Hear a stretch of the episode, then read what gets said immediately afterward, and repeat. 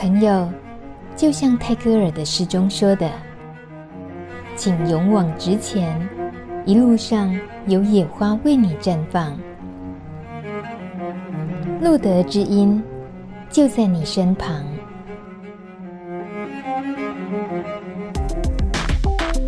欢迎收听《路德之音》，我是大米。呃，今天这一集我们邀请了。嗯，我可以说是泌尿界的男神吗？我完全没有经过允许就给予这个 title。我们要，我是我是很我是很欢迎这个 title 的。这 陈医师，你人好好哦。所有的男神应该都不会想要前面是等于泌尿科男神哎，为什么你这么欢迎这个 title？呃，总是要做一点宣传嘛。我们就是在这个现代，总是要呃活泼一点。对，哦，是是是，我们邀请到的是 YouTuber 陈威明医师 Doctor DKK 的这位台北市联合医院中校院区泌尿科医师陈威明医师，今天跟我们连线。那我们也需要一位，尤其是大米在这一集里头呢，我特别需要一位超级鸟助理。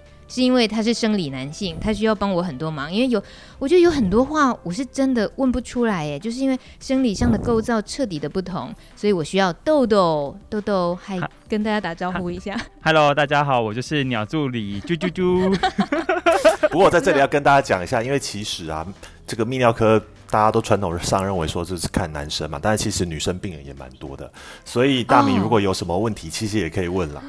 哦、好，我 OK，好，谢谢陈医师。我刚刚的意思是说啊，你知道我们今天为了要帮所有的感染者朋友、社群们了解一些泌尿科的常识知识，然后搜集很多 QA，结果我就发现，天哪，这些呃，普遍是男士们的。朋友们呢，他们遇到的问题都是我没有想象过的，所以我才会觉得说，那我需要一个很能够设身处地的站在生理男性角度的豆豆来帮我多一些提问，这样子。那呃，首先先请这个陈医师，你看你一开头就先帮我们。打开了这个泌尿科小学堂，我就觉得我们真的距离泌尿科太遥远。或许是说女性对我而言，我只知道什么时候要看泌尿科，就尿道炎的时候啊，其他好像都不知道到底跟我有什么关系。其实，在泌尿科的一些常识方面，可能是我们长久以来都很疏忽的。我想请陈医师可以帮我们稍微补充一下吗？就是他管的是哪些？然后通常你会接触的这个门诊的大概是哪些状况？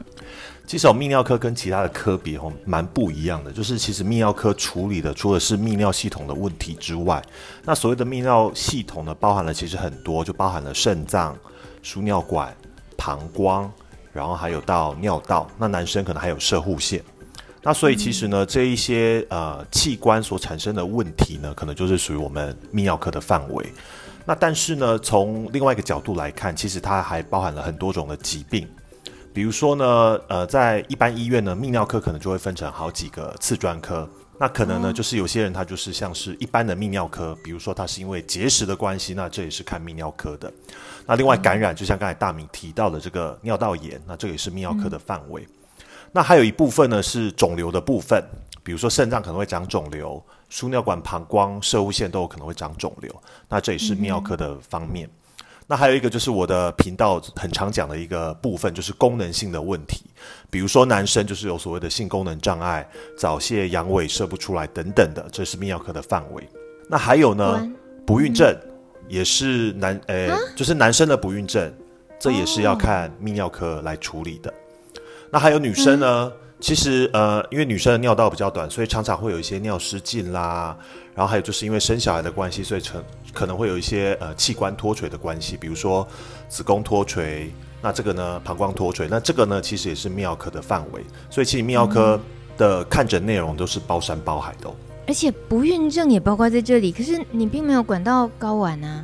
哎，睾丸也是我们的，所以男性就是哎，刚刚刚才可能少讲了，就泌尿科其实正。全部的名称呢叫做呃生殖泌尿科，所以呢，其实男性生殖器官呢包含了像是睾丸、副睾丸这些，其实也是泌尿科的范围。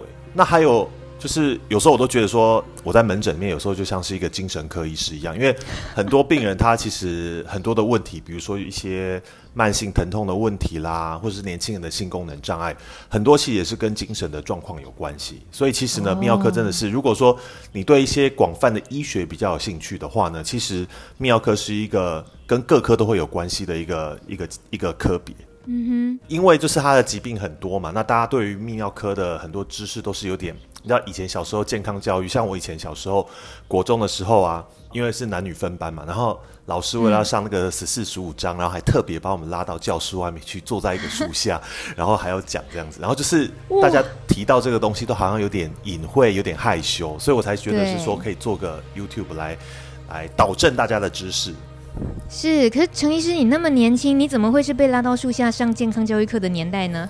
我也不年轻了啦，所以大概就是快要二十五年前了。我们不想知道，我们不想知道，你在我们心目中就是男神级的，就对了。谢谢谢谢。那请问一下陈医师，我们其实，在互相讨论要做这个专题的时候啊，那果不其然，我们自己身边的年轻朋友就会说自己呢，深深的有那种。呃，污名印象，自己承认自己对泌尿科有污名。他觉得去看诊会去看泌尿科，就是只有老人家才去。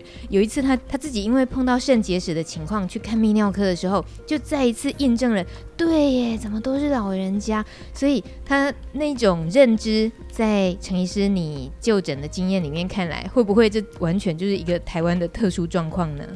其实我觉得应该不是在台湾啦，其实在其他国家应该也是这个样子，因为毕竟泌尿科它就是跟我们的呃生殖器官、泌尿器官有关系，那这些本来就是一个比较害羞、比较呃跟性有关系的一个科别。那当然，我必须要说，其实泌尿科里面老人还是占多数啦，但是、呃、当然，当然老人本来就比较容易生病嘛。嗯哼。那另外一个就是说，其实呃。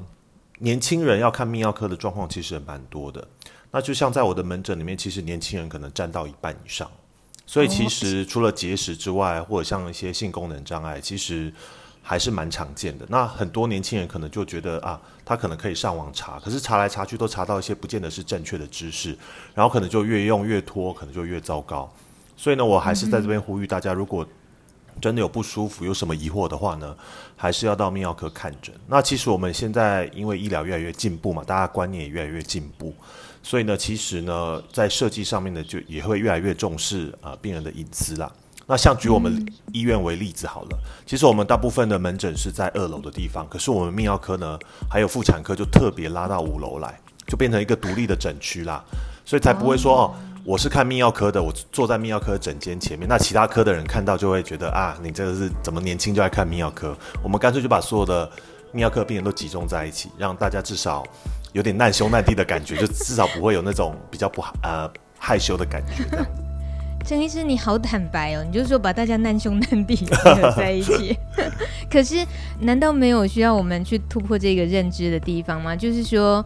性啊，然后泌尿道的这个地方的出了问题，就那么的隐晦，那么的害怕去面对的话，他很可能通常一拖就又拖出更严重的问题，对不对？是没错啊，所以我其实觉得呃，观念是要慢慢导正，不太可能说啊、今天我们宣导，然后明天就会改变的。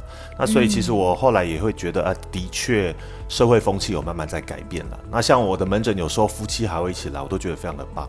啊、我觉得社会风气改变呢，多少也要拜这个陈为民医师的 YouTube 所赐，因为就是你可以这么大咧咧、这么直白、简单的告诉我们很多泌尿科的疑难杂症，像女性泌尿道感染反复性的话该怎么办呢？该该怎么处理？然后还有连男性打太多、做太多，是不是有碍健康这些，你都可以开开成一个专题再讲，然后完全没有拐弯抹角。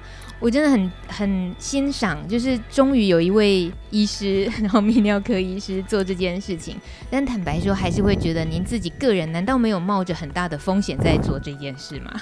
你是说做 YouTuber 这件事情吗？对啊，你就是这么的裸露的要展现自己的长相，因为我们通常看医生，医生都戴着口罩，然后都戴戴着远远的距离，所以很可能你你至少我简单讲，你很可能会遇到你的粉丝，然后就去挂你的号，结果事实上可能造成你在医疗行为之外可能比较麻烦的事情，会不会？呃，到目前为止我倒是没有遇到、欸，诶，我觉得真的是来求诊的病人，呃，不管是年轻的、老的，不管是同学或是异性恋，我觉得其实大家真的就是因为有需求，然后来找我，然后需要一些解答。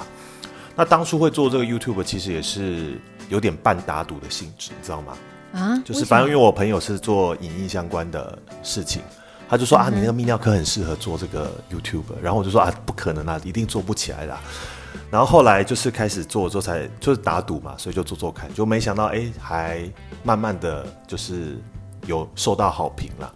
所以那时候在议题上面的设定呢，其实就会变成是，其实因为我那个朋友他并并不是这个医疗专业，因为有时候我们医疗专业的人一开始讲，我们就可能想要讲癌症啊，讲这些比较严重的疾病嘛。可其实真的在 YouTube 上面，他们很多人有很多的疑问，但是他这些疑问可能都都不是什么大病，比如说是不是打太多啦，是不是呃自慰过度啊等等的，这些可能你去问医生，医生可能。你也不好意思去问医生嘛，嗯，所以我们干脆就把它做成一个专题，也就是找一些大家真的有兴趣的题目，然后来跟大家分享到底正确的态度应该是怎么样。所以是这样子，所以才做起来。所以后来议题上面或许有点辛辣了，可是就是这些东西就是其实说实话就是大家关心的事情嘛。对，那。会因为你那么的直截了当的去提出这些我们通常很隐晦不讲的，可能是性行为的模式，什么各式各样的，那会有遭到比较不一样的挑战吗？就是网友留言什么的。我觉得就是如果就是要进厨房就不要怕热，所以、啊、所以变成是说。如果留就是我后来就习惯，就是我尽量不看就是影片的留言了，因为有些所以真的会有哦，哎、欸，其实蛮多的，所以就是说，哦，有的人就是要故意挑战你嘛，或是他你你 PO 了什么东西，他就是要故意来嘲讽你、挑战你。嗯、那其实我的态度就是，如果他不是非常的夸张，我就是就是放着这样子啊，我也尽量不要去看，因为有时候看的时候，这真的自己心情也会受到影响。嗯哼，对，然后但是。我会这么想啦，就是说他其实会故意这样挑战我，或是故意这样的，他就是要引起我的注意嘛。所以这种人才是我的忠忠实粉丝，你知道吗？所以他才会，他就是会要故意的，就是要紧盯我说的每一句话。对，所以他就是要我注意到他，所以我反而会觉得我要感谢这些人，你知道吗？嗯，对。那我遇到最大的挑战其实是来自于我的家人了。哦，为什么？因为老一辈的人，他们就觉得是说啊。你怎么很没有医生的样子？你为什么衣服要穿这么少？你知道，就是就是这觉得是我遇到最大的挑战。好，那请问陈医师，你为什么衣服要穿那么少？嗯，毕竟自己训训练算是有小成嘛。对，那说实话，你穿的一副就是道貌，也不能说道貌岸然，你就穿着一副就是医师服的样子。其实说实话，没有特色。所以那时候其实有点想说，我们要做一点。有特色的东西，所以你看我常常就是穿背心，这样就变得有点像特色了。不过后来其实，在经营的过程当中，我觉得哎、欸，可以稍微呃修正一下，视议题而修正这样子。嗯哼，对，你没在管的、啊，你连在欧洲那么美丽的风景的地方散步着散步着，你还是可以置入泌尿科的尝试。哎，我真的超佩 超佩佩服你的。就是现在的小孩上健康教育课，为什么不能好好上？像这样子多好，就是对啊。所以据说呢，有。有不知道是国中还是高中，他们健康教育课老师就直接放我的影片给学生看，所以我觉得也很好啊。这么偷懒？对，就是反正可能我讲的比较好了。是，那一定的吧？那一定的。当然，我们也是代表众多粉丝感谢你穿的很很得体。不过我必须要承认啊，就是最近。Lock down 了一段时间之后，真的身材蛮走样的，我要再努力一下。哦，不要这不要这么苛求自己，其实我们都 OK 的，你知道吗？是，谢谢。哎，是不是豆豆豆豆？你是不是觉得 OK？我们这位超级鸟助理，完全是 OK 的，而且就是没有任何好或不好的问题，只要有肉就是最好的。感谢，看吧，感谢，看吧。这个接下来呢，我需要邀请我的超级鸟助理生理男豆豆是 来帮忙我们为广大的男性们提出一些心里头的呃很重要的疑问，然后来请陈医师帮忙解答一下。当然，其中都还包括豆豆自己的哦。哦，所以我们等一下要猜一下哪一个是他自己的问题吧。好哦，好哦。但是我必须要说，我收到这个问题的列表之后，其实我觉得是蛮有挑战性的，因为其实很多并没有绝对的答案这样子，所以其实我觉得我们可以或许也可以一起讨论一下，看怎么样比较好一点。豆豆，你第一个问题想要问的是什么？我第一个想要问的是，每一个年轻男性，应该不说每个年轻男性，就是每一个生理男性，呃，在那个生殖在发育的过程当中，都会可能会有那个自慰的行为嘛。那每次在自慰的刚开始初期的时候，都会担心一件事情是，呃，自慰就是手淫之后，到底会不会影响到未来的性功能？所以想要问医师是。到底手淫会不会影响性功能？然后到底一周手淫几次才算是正常的范围？好，等一下，我想要声明一件事情。其实像这样子的提问啊，在我们陈医师的 YouTube 上面都有解答过。对，没错。但为什么我们还现在还是需要陈医师再讲一次呢？我们就是想听他本人再讲一次而已。好讨打哦，好讨打。那我那我先问一个问题，我想问。那请问豆豆，你一周大概手淫几次？可以说吗？说吗？漂亮 漂亮。等一下，医师，这是不是就代表是我的问题？等一下，我只是问一下嘛。哦，我目前我目前是一周一到两次，对，啊、一到两次，然后会根据心情状态做调整。就心情好的时候就会再多一点。心情好的时候比较不会有，但心情压力的时候，有那天工作压力特别大，或者是有一些压力的时候就会。哦，所以你看，豆豆讲到一个重点，就是其实，呃，手淫的目的到底是什么？就自慰的目的到底是什么？嗯、其实理论上，自慰的目的应该是呃发泄性欲嘛。是，但是其实我们在临床上面会发现，其实很多人的手淫，他其实是作为抒发压力，然后或者就是他就觉得说，他睡觉之前一定要打一枪，不然他睡不着，是帮助入睡用的。所以其实当然我们不否认说。呃，自慰有可能有很多的其他的功能，但它其实最主要的功能应该就是发泄性欲嘛。嗯，所以如果说你真的是因为有性欲，然后你去从事自慰的行为，我觉得是没有关系。那所以在十几二十岁的时候，当然就是性呃这个性欲最旺盛的时候，那当然就是你自己身体可以负荷得了，那应该是没有问题的。但是如果说真的是有点过度了，那可能那什么叫做过度？我觉得这一件事情就是因人而异啦。我先说一下，就是。我以前都认为是说，应该所有人都会自慰吧，都会手淫嘛，男生。但其实我在门诊后来问了，真的有遇到大概两三个人，他们是从来都不自慰的。哦，对，所以所以其实还是有人他是他是他是不会自慰，他是他不会想要自慰的。OK，那到底什么叫多呢？其实我觉得说实话，每天一次的人也不在少数哦。嗯，然后其实但我觉得大概就是说，如果说你已经发觉你在实战的时候已经有影响到你的功能了。或是你的硬度已经不够，那你就应该稍微减低你的次数。那因为每个人的年纪不一样，然后每个人的身体状况不一样，就是就像我在门诊常说的，有些人就是每天都小心翼翼的，就是要保持健康，但是他还是就是虚虚的嘛，还是不太硬。可是有的有些人每天花天酒地，但他还是一样金枪不倒嘛。所以变成说这跟每个人的天生的体质有些关系。那所以我觉得没有一个绝对的次数是可以可以说得出来的。但绝大部分人大概可能一个礼拜就是两次到三次为主了。了解。那我都会跟病人这么说，你就是要倾听你自己身体的声音。如果说你真的觉得今天有点累，哦、你就不要再硬来；或者是说你觉得，哎、欸，今天真的是体力不错，然后哎、欸，有点性欲在心中蠢蠢欲动的话，那你就自慰没有关系。嗯，对。那另外一个就是我觉得要跟听众朋友提醒的，就另外一件事情，就是说自慰的方式。哦，因为其实我在门诊真的遇到可能有快十位吧，就他们自慰的方式，因为没有人教我们怎么自慰嘛。嗯，对，很多人就可能听说啊打手枪或什么之类的，但他其实到底实际上怎么动作是不知道的。所以在我的门诊的确遇到有一些呃在性交上面遇到困难的病人，他们以前的自慰方式是呃磨床，或是磨枕头，或是磨地板之类的。那这种这种人，他可能到后来真的在性行为的时候，他会发现他没有办法借由一般的阴道胶来达到高潮，你甚至用手他也射不出来。那这可能就会真的会造成一些影响。所以我病人他就是他结婚了，然后他跟太太性行为的时候，他就是射不出来，所以他就是跟太太做一做之后，他就要去抱他，他要去磨枕头，然后还射得出来。那其实说实话，对太太可能心里也会觉得不是滋味啦。嗯，对，所以我觉得其实自慰的方式可能也会影响到呃你的功能。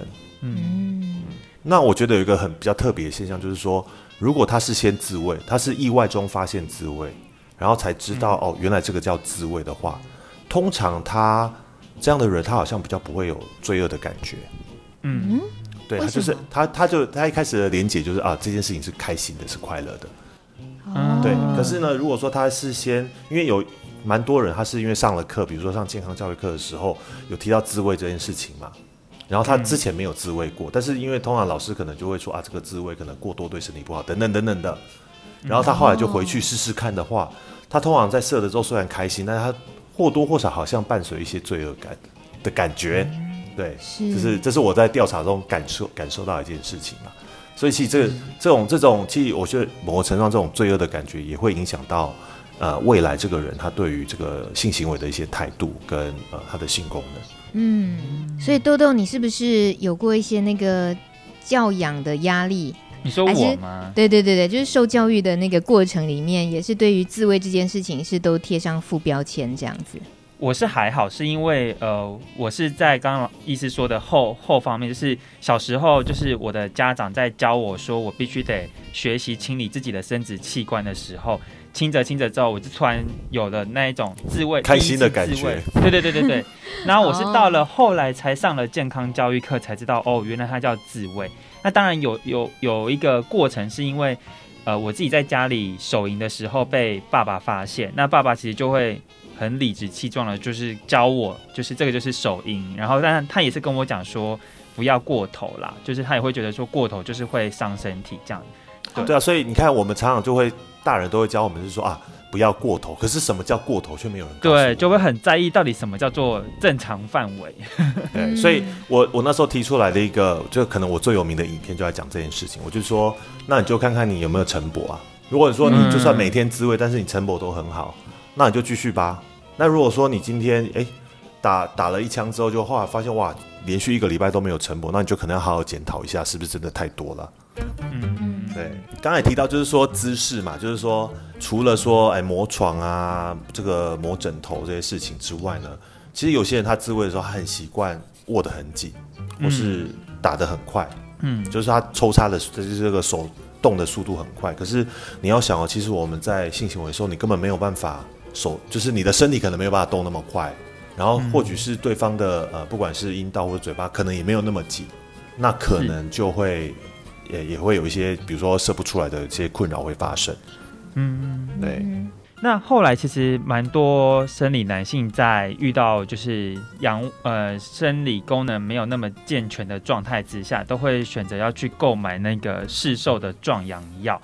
然后也是因为这次要做这个节目的关系，我才去问了身边的朋友，他们才跟我说，连壮阳药都有分各种的成分，然后什么威尔刚里面又有代称什么蓝威或黑威这样子。我想问医师是怎么样挑选一个适合自己的壮阳药呢？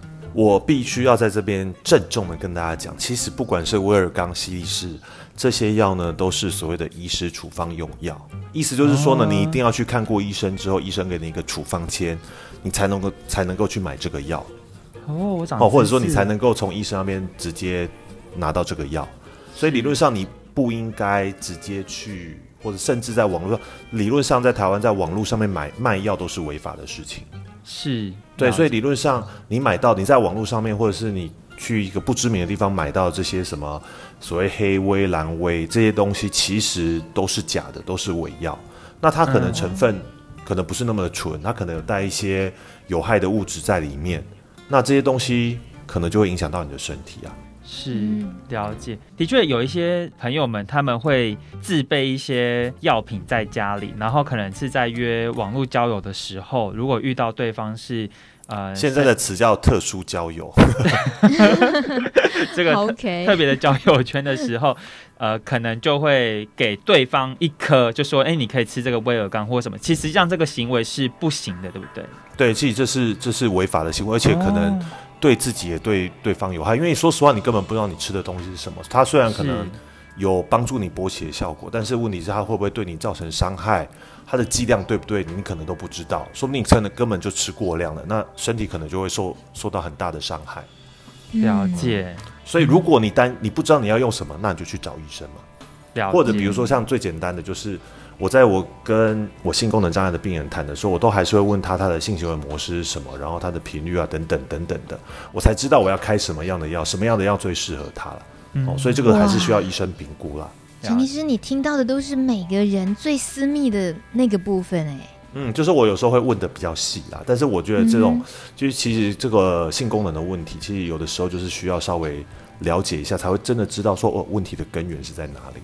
对，这也就解答了豆豆说，那应该挑哪一种威尔刚才对自己比较好呢？没有这样子简单的答案，是你得去经过医生帮你了解之后才会知道的。嗯，所以不会有一个通用的答案是。是所以，其实感染者如果呃，感染者朋友他们有需要用到这个呃壮阳药物或的时候，其实也可以应该先去咨询泌尿科医师，然后了解看看说，哎，我们目前的抗艾滋病毒药物有没有跟哪一些的壮阳药物是有交互作用的，然后也让医师去做评估，是哪一种药物是对自己是适合的这样子。因为其实在这个呃，我们现在都知道，现在抗呃 HIV 的药物里面呢，有几款是这个。所谓的蛋白质酶抑制剂嘛，嗯，那这个其实就会减少这个威尔刚的代谢。所以如果说呢，你有在吃这些药物，然后你又傻傻的不知道，你就是吃了人家给你的威尔刚，那可能反而会过量。那过量的时候，因为它会代谢比较慢一点，所以表示这些药物在你身体残存的时间会拉长，药的剂量会提高。那这种情况你可能就会有一些呃副作用。那大家最担心就是所谓的马上疯嘛，马上就你就是说你做。你你做爱做到一半，突然就是血压降得太低，然后甚至可能就中风，甚至可能就是晕过去，哦，那就是很危险的一件事情啊。所以我们通常也要了解一下你有吃什么药，才会开适当的剂量给你。了解。其实刚刚主要是针对了像是男性在手淫啊、情欲这方面跟泌尿科的关系，嗯，但接着其实就跟。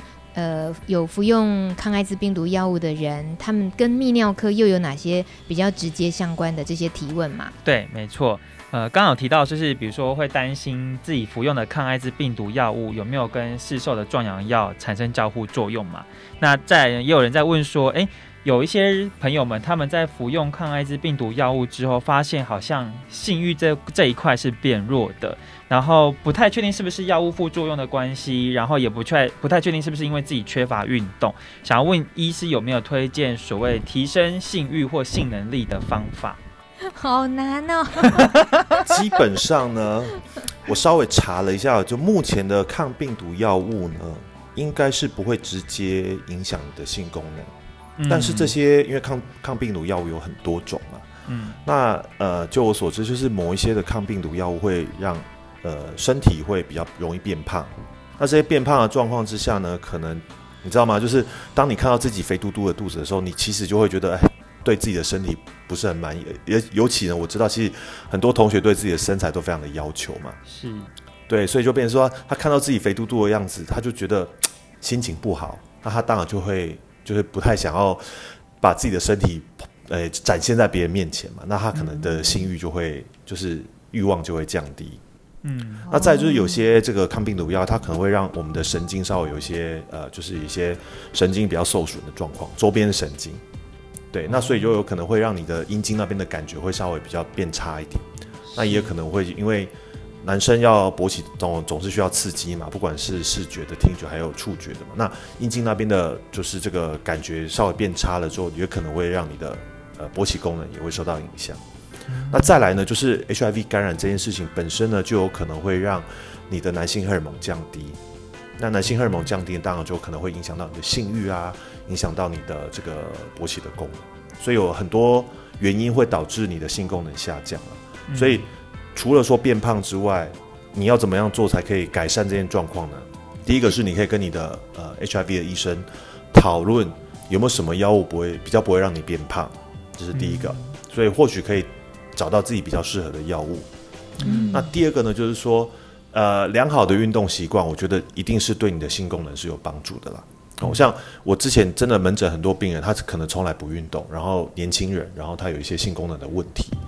那后来呢，我就鼓励他好好的运动。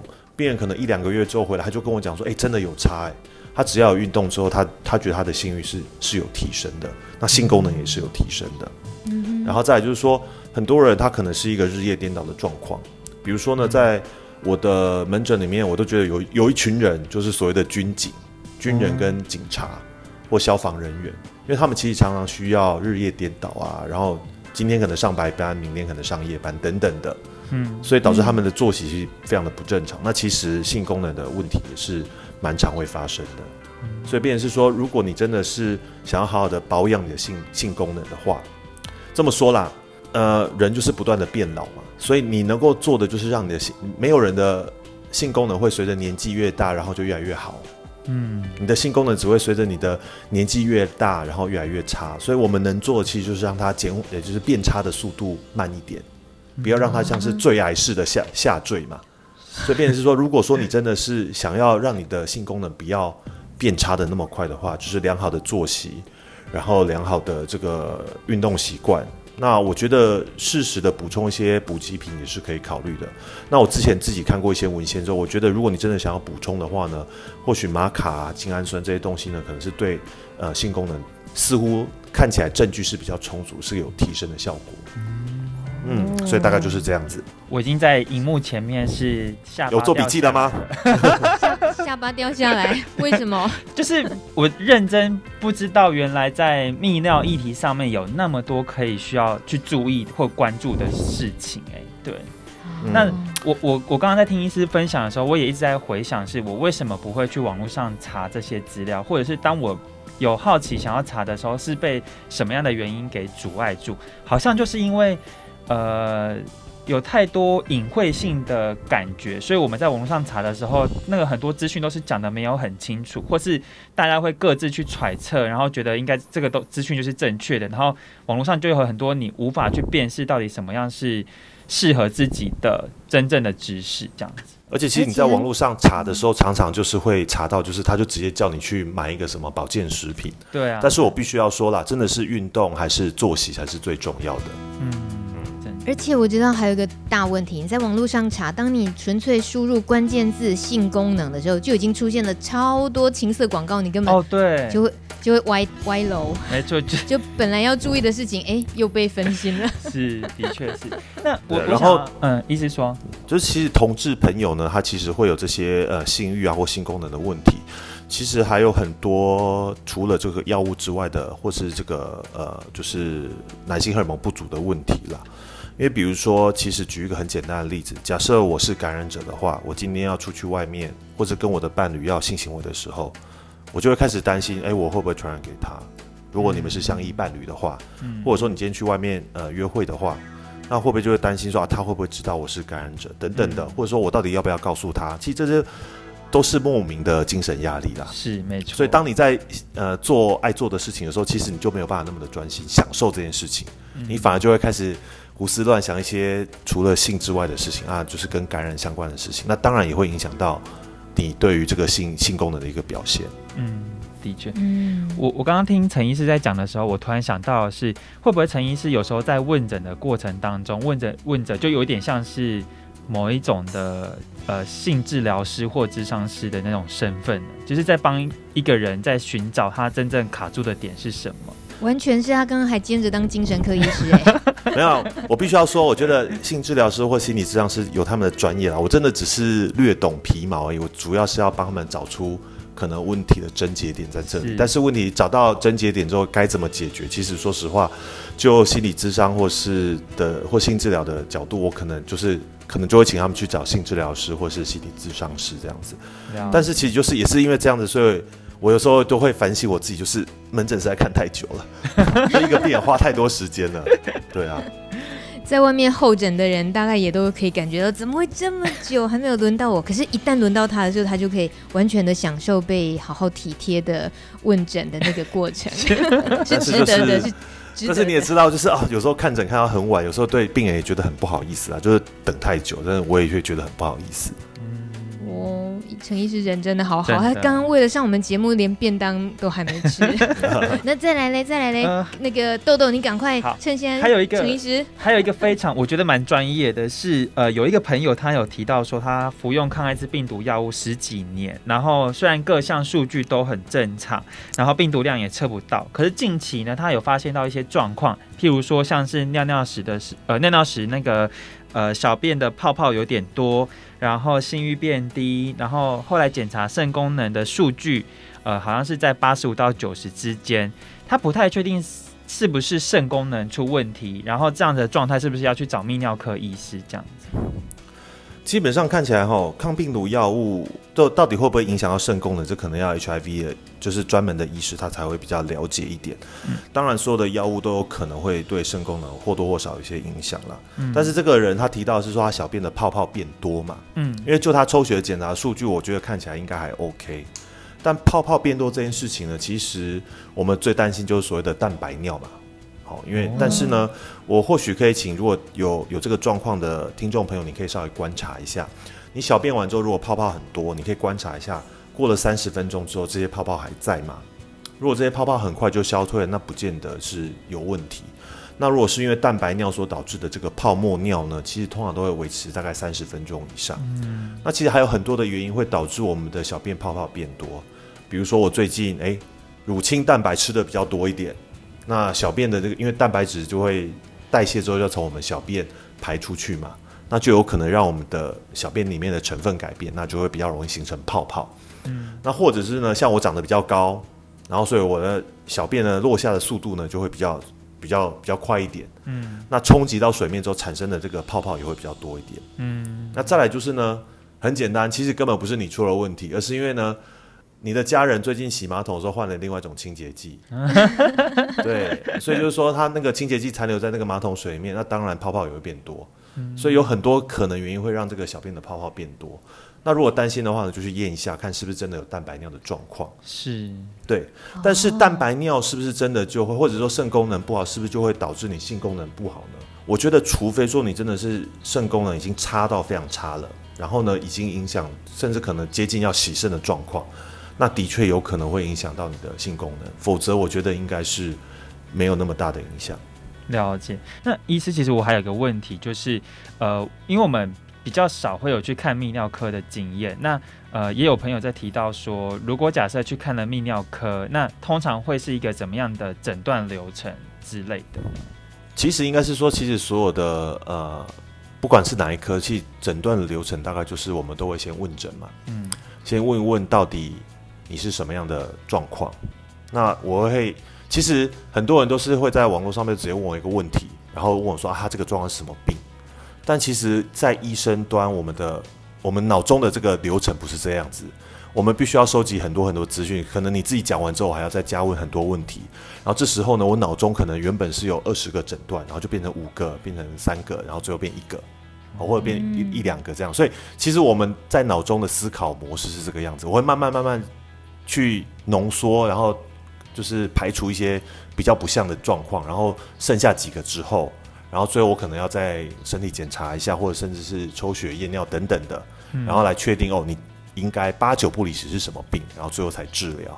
嗯、对，所以就是说，其实每一科大概就是都会先问，然后问诊其实很重要的，然后问完之后呢，可能再进一步做一些检查来确定你的诊断，然后再再给你不管是药物的治疗或者手术的治疗。我觉得豆豆问这个朋友的问题啊，应该也是大家真的对泌尿科太不了解，嗯、所以才会的才会有的疑问，嗯、有一种先设想了，觉得到底要怎么样去面对自己这个问题。那一进诊间之后，会会不会有自己又没有办法面对的可能？医生的诊断的方式什么，就是想想的比较多，嗯、然后比较多的恐惧跟未知这样子。大部分的人都会觉得说，一个症状就是一个病。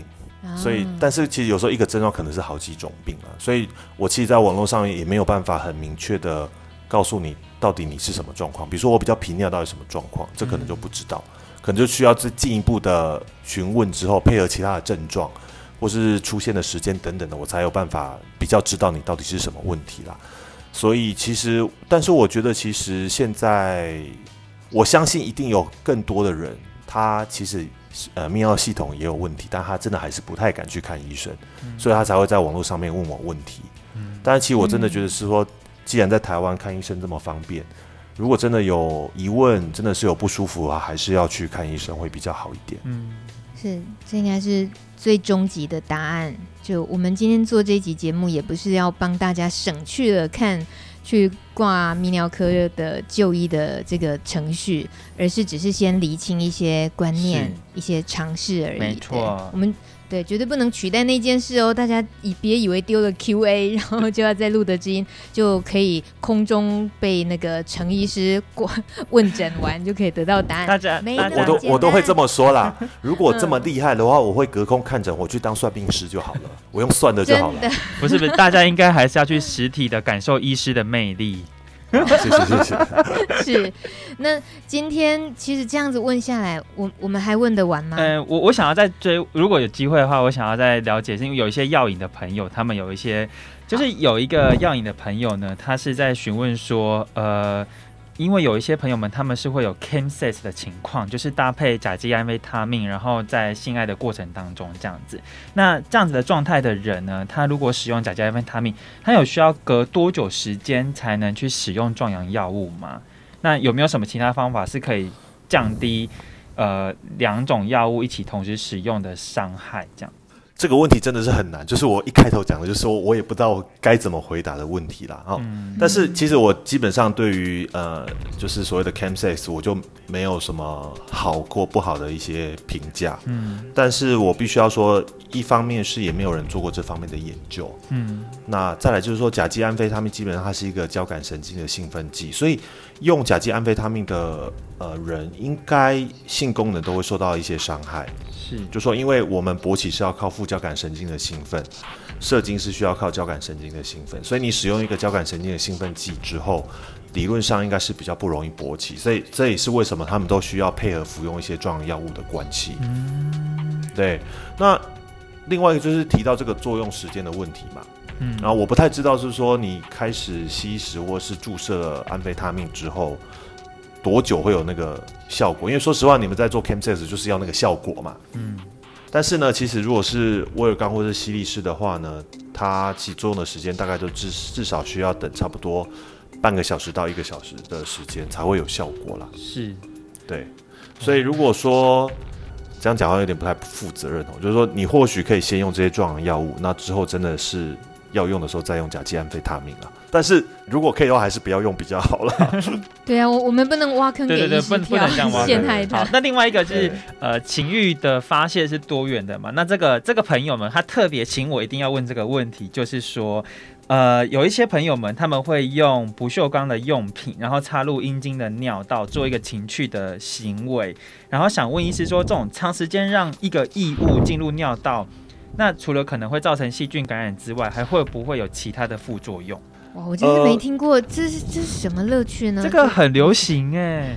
其实呢，我必须要说，其实我对于就是很多就是特殊的这个性行为呢，我都觉得非常的呃，也不能说 admiring，就是说也不是非常的赞赏啊。但是我就是觉得我都会采采取一种开开放包容的态度 去面对这些病人。所以，便是说呢，因为其实大家都成年人嘛，嗯，所以如果说你可以了解这个行为的风险。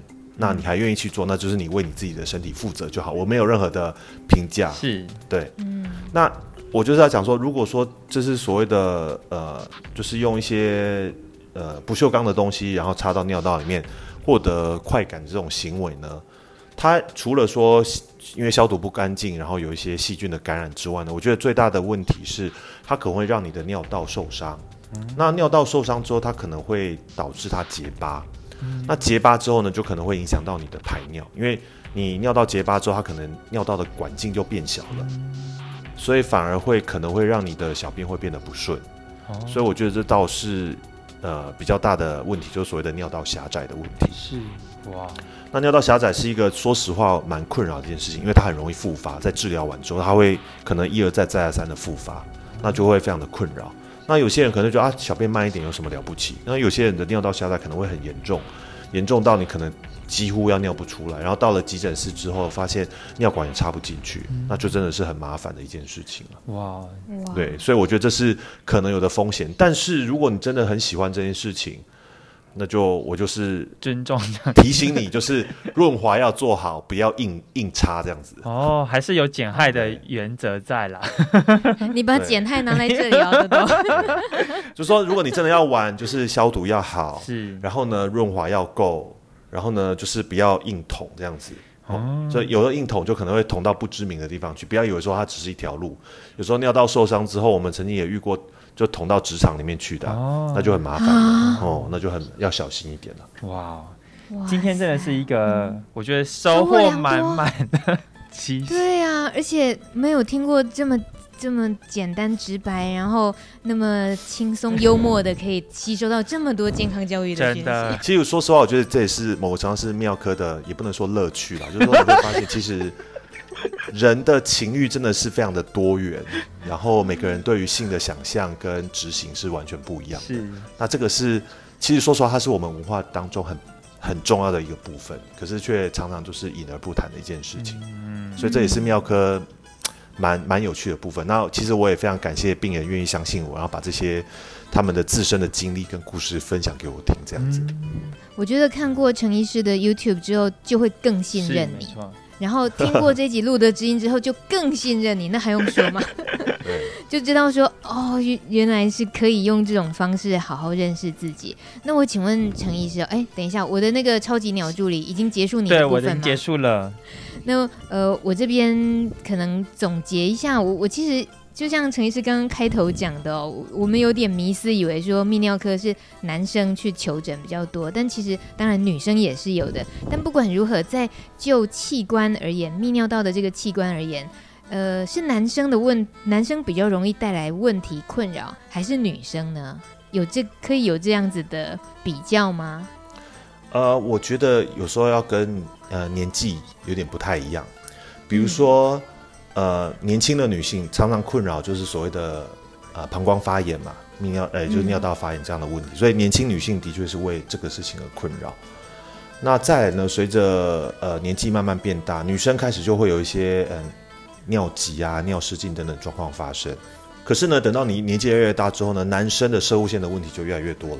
嗯，所以可能上了年纪之后呢，五六十岁开始就有一些小便不顺啊，小便的这个射物腺肥大。尿不出来的问题，所以这个后来到后来就是男生越来越多了，对。嗯、然后，但是年纪的呃年老的女性呢，开始也有可能会有一些器官脱垂的问题啦。所以大概我觉得分布大概就是年轻的女性跟老男人，可能就是泌尿科的问题会比较多一点。嗯、简单来讲的话，哦、那当然其他像癌症啊，当然可能就是男生比较多，然后结石也可能是男生比较多，嗯、对。但是女生同样也是有这个发生的机会。嗯以现在大家就医的这种文化来讲，会不会还是普遍有很严重的男生跟女生容易疏忽，然后就造成了很大的后面要收拾、比较自己要承担的问题比较大的情况？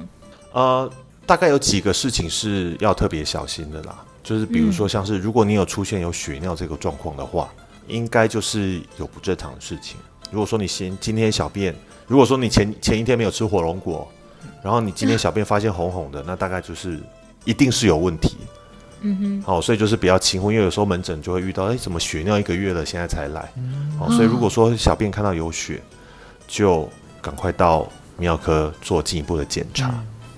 然后其他的话，就是因为很多人常常会泌尿科、肾脏科搞不清楚，而肾脏科其实管的是肾脏的功能。哦，好，那功能以外的事情都是泌尿科的事情。那其实我这顺便帮肾脏科医师广告一下好了，就是其实说实话呢，肾脏真的是一个沉默的器官啊，跟肝脏一样，所以就是，变成说如果它出了问题，通常要很严重之后，才可能会有状况，才你才会感受到它它有状况，但是那时候它通常都来不及了，所以如果可以的话，或许就是定期的去做一下健康检查，我觉得对大家是有好处的。但如果搞错了，还是去泌尿科先找陈医师，应该也没关系，对不对？对，没问题，我还是会帮你做初步的检查，怎么感觉这种排除串门子的概念？对。然后，但是呢，如果你今天就是哎觉得勃起功能不太好，那不要去看肾脏科，这个肾亏这件事情还是要看泌尿科哦，因为很多人都会觉得说啊，我勃起功能不好，是不是肾亏？是不是肾脏功能不好？但是其实呢，那那还是泌尿科的问题。嗯，哎。陈医师，我问一个题外话，那我请问你哦，这样乍听下来啊，肾脏科感觉省事很多，泌尿科管很多，累很多，你当时为什么选择泌尿科呢？泌尿科哦，你你要听实话还是听假话？当然是实话，当然你这人只说实话的啦。啊，我我必须要说啦，因为其实我本来是以为我会当一个内科医师的，嗯，然后后来就觉得啊，内科一天到晚都在念书，好累哦。然后所以才决定说啊，那那时候看外科学长都还蛮帅的这样子，所以说 好，那我就改走外科好了。然后所以才阴错阳差之下，哎，又走到了一个这个这个泌尿外科来，就会发现到了泌尿外科之后，还是一天到晚都在念书啊。对对，我就想读医生的人谁不念书呢？你还想少念一点？现在念的书没有比较少，啊真的是嗯，对，所以就是说，其实是因为有点阴错阳差，所以就走到了泌尿科。当然也是因为我觉得泌尿科是。是蛮特别一个科，其实我觉得泌尿科之外，妇产科也不错。所以它其实相对来讲，呃，当然还有就是急诊也比较少一点啦，急诊的状况也比较少一点。啊哈，对，所以就是说，哎，其实泌尿科的生活品质相对来讲也是比较不错的啦，所以才后来才决定要走泌尿科这样子。是这样评估的哦。对。那那如果是假话是指什么？假话就是我是我从小就对泌尿科充满了憧憬跟幻想。对，立志要走泌尿科。对，太可爱了你哦！最后我要请大家踊跃订阅陈威宁医师 Doctor DKK。请问一下，为什么要 Doctor DKK 啊？顶扣扣啊！啊，顶扣扣啊！哎呀，Oh my god！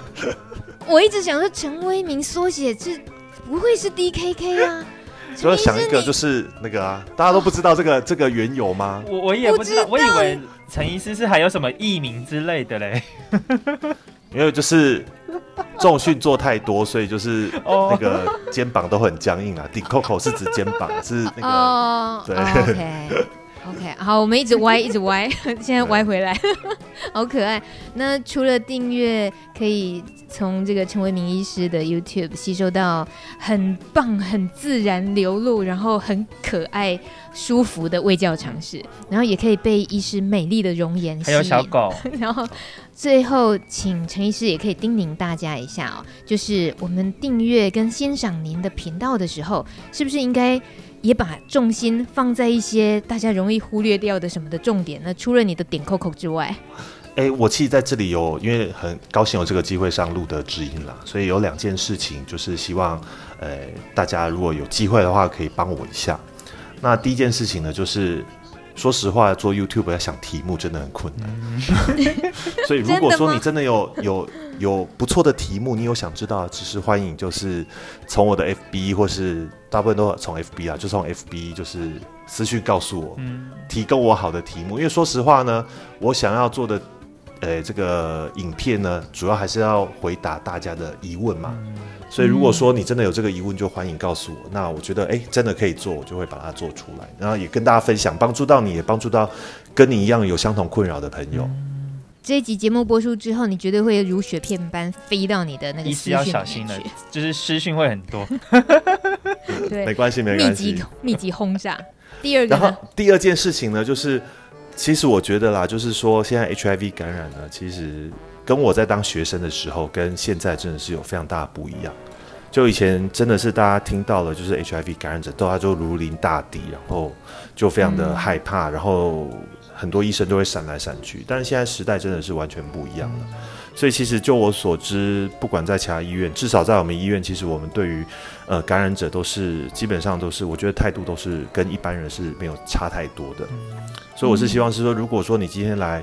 来看诊的话呢，如果真的是你也不见得主动要揭露这个资讯了，但是如果说有被问到的话话呢，也是希望你不要害羞。至少如果你来看我的门诊，你告诉我你是 positive，我都觉得我也不会因为这样子就不帮你开刀或什么之类的。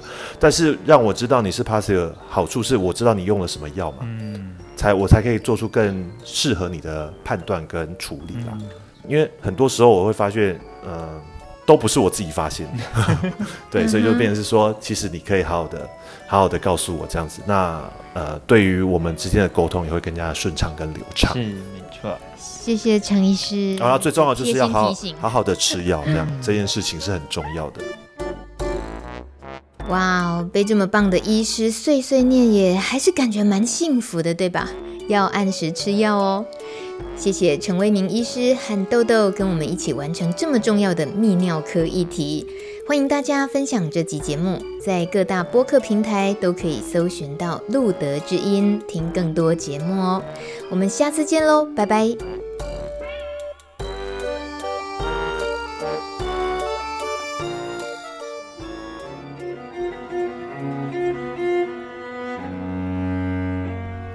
本节目由路德协会制作播出。